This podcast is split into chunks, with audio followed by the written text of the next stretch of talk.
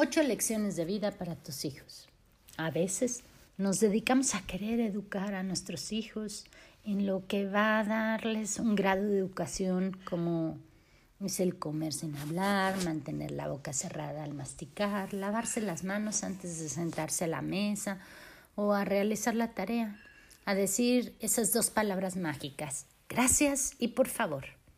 En muchas otras ocasiones creemos que seguimos educando y se nos pasan estos ocho puntos importantes para su vida. Y a veces se nos pasan porque también se le pasaron a nuestros padres poner en ello atención. Sin embargo, después de escuchar esto, verás que lo vas a recordar más seguido. Así que dejemos tanta introducción y vamos al tema que tengo para ti. Ocho lecciones de vida para tus hijos que debes recordar enseñarles todos los días. Y un dicho que decía Malfalda es que para enseñar se necesita saber, más para educar se necesita hacer. Así que ahí te dejo para que lo pienses mientras sigues escuchando cuáles son estas ocho lecciones. Uno, nombra las emociones. El darle nombre a algo es más bien un rol masculino. Sin embargo, en el momento en que se involucran sentimientos y el corazón, todo se feminiza. Y la mujer es quien mejor puede enseñar a hacer esta primera lección de vida. Identificar aquello que sientes. En el presente es comenzar a dar ese paso a la primera lección. Todos los días hay que enseñar a nuestros hijos a que expresen lo que sienten. Es llevarlos a ese terreno sagrado, a su corazón, y que identifiquen qué sienten por ahí, porque al hacerlo les enseñas que no solo lo que piensan es importante, sino también lo que sienten, y eso va desarrollando su inteligencia emocional. Una persona que sabe gestionar lo que siente, sabe elegir desde el corazón sus acciones y eso hará la diferencia entre herir o amar.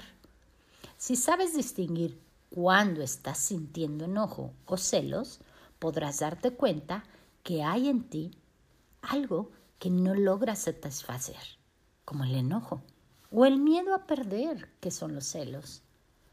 ¿Ves la importancia de enseñarles a identificar lo que sienten? Dos, encuentra el valor. Enseñar a tus hijos todos los días a valorarse como personas creará en ellos una especie de escudo que los ayude a defenderse sin tener que golpear.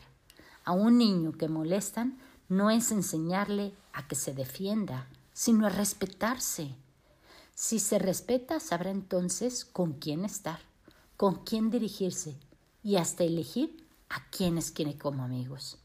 Es muy distinta la mujer que se respeta a la que está constantemente defendiéndose. Quien se respeta se conoce y sabe de lo que es capaz. Quien se tiene que defender tiene que encontrar las habilidades según se le presente el engaño o el golpe o el desprecio. ¿Ves la importancia de enseñarles el valor de quiénes son ellos mismos?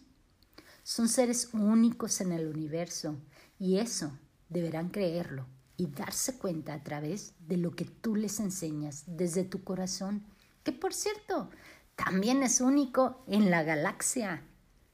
Enseñar a tus hijos que siempre son amados, que siempre son esperados, que siempre son valorados, sin importar las circunstancias, los errores o lo que suceda, les hará crear una seguridad en sí mismos. Por cierto, aquí quiero recordarte que tú también siempre eres amada, siempre eres esperada y siempre eres valorada por quien te ha creado. Ah, sí.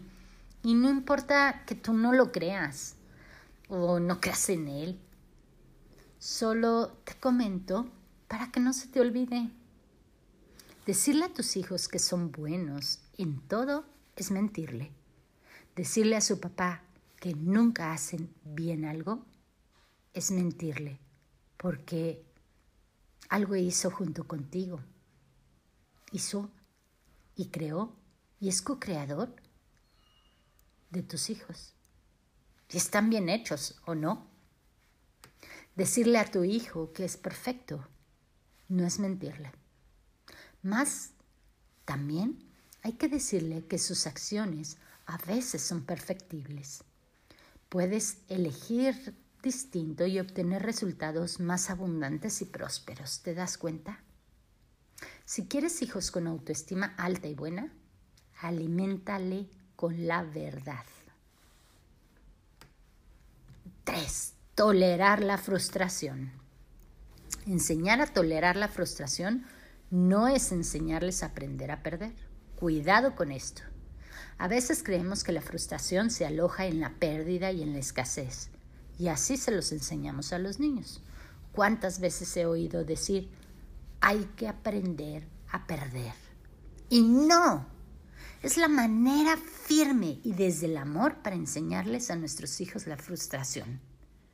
Cuando has preparado por días una salida familiar a un día de campo, tienes todo listo. Se arrancan en el camino y ¡pum!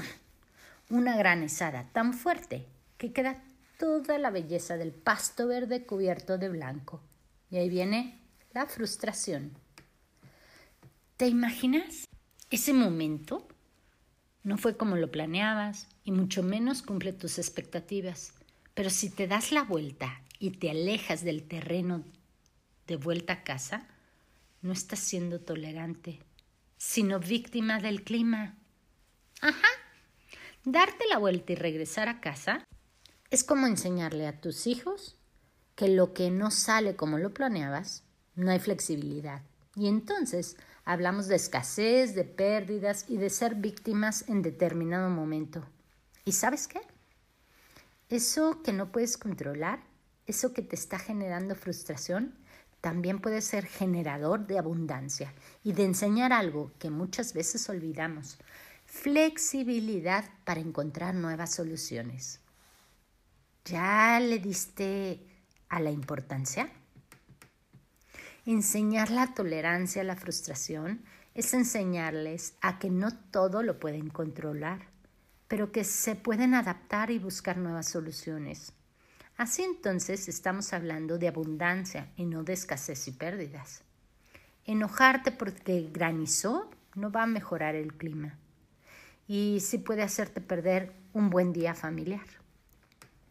Eso que no llega, que no sale o que no ocurre puede ser la oportunidad para que llegue, salga u ocurran nuevas situaciones.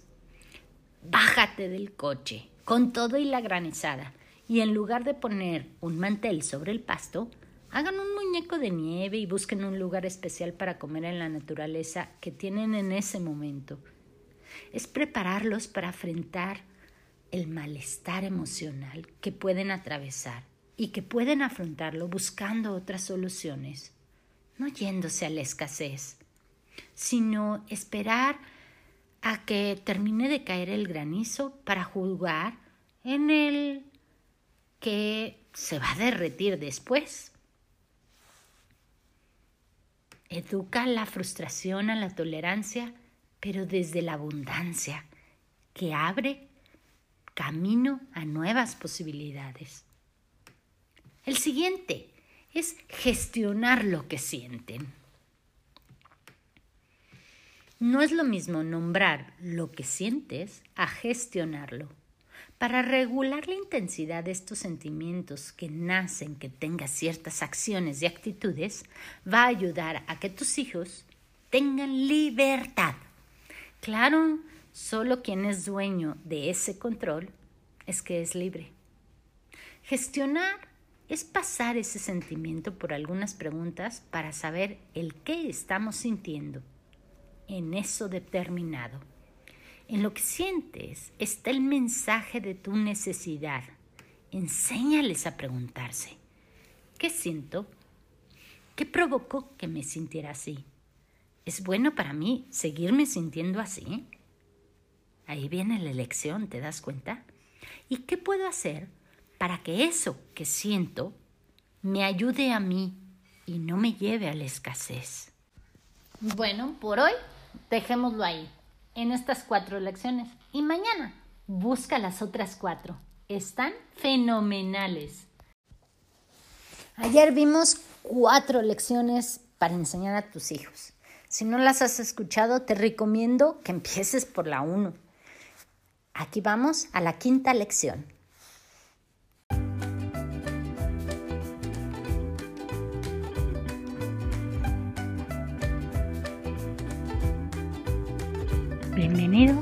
Coffee Break con Carla Maldonado.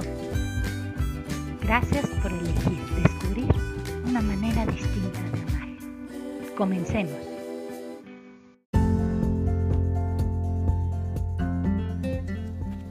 Más estrategias como estas las encuentras en el libro 25 secretos para obtener una relación feliz, de venta en Amazon. Es bestseller.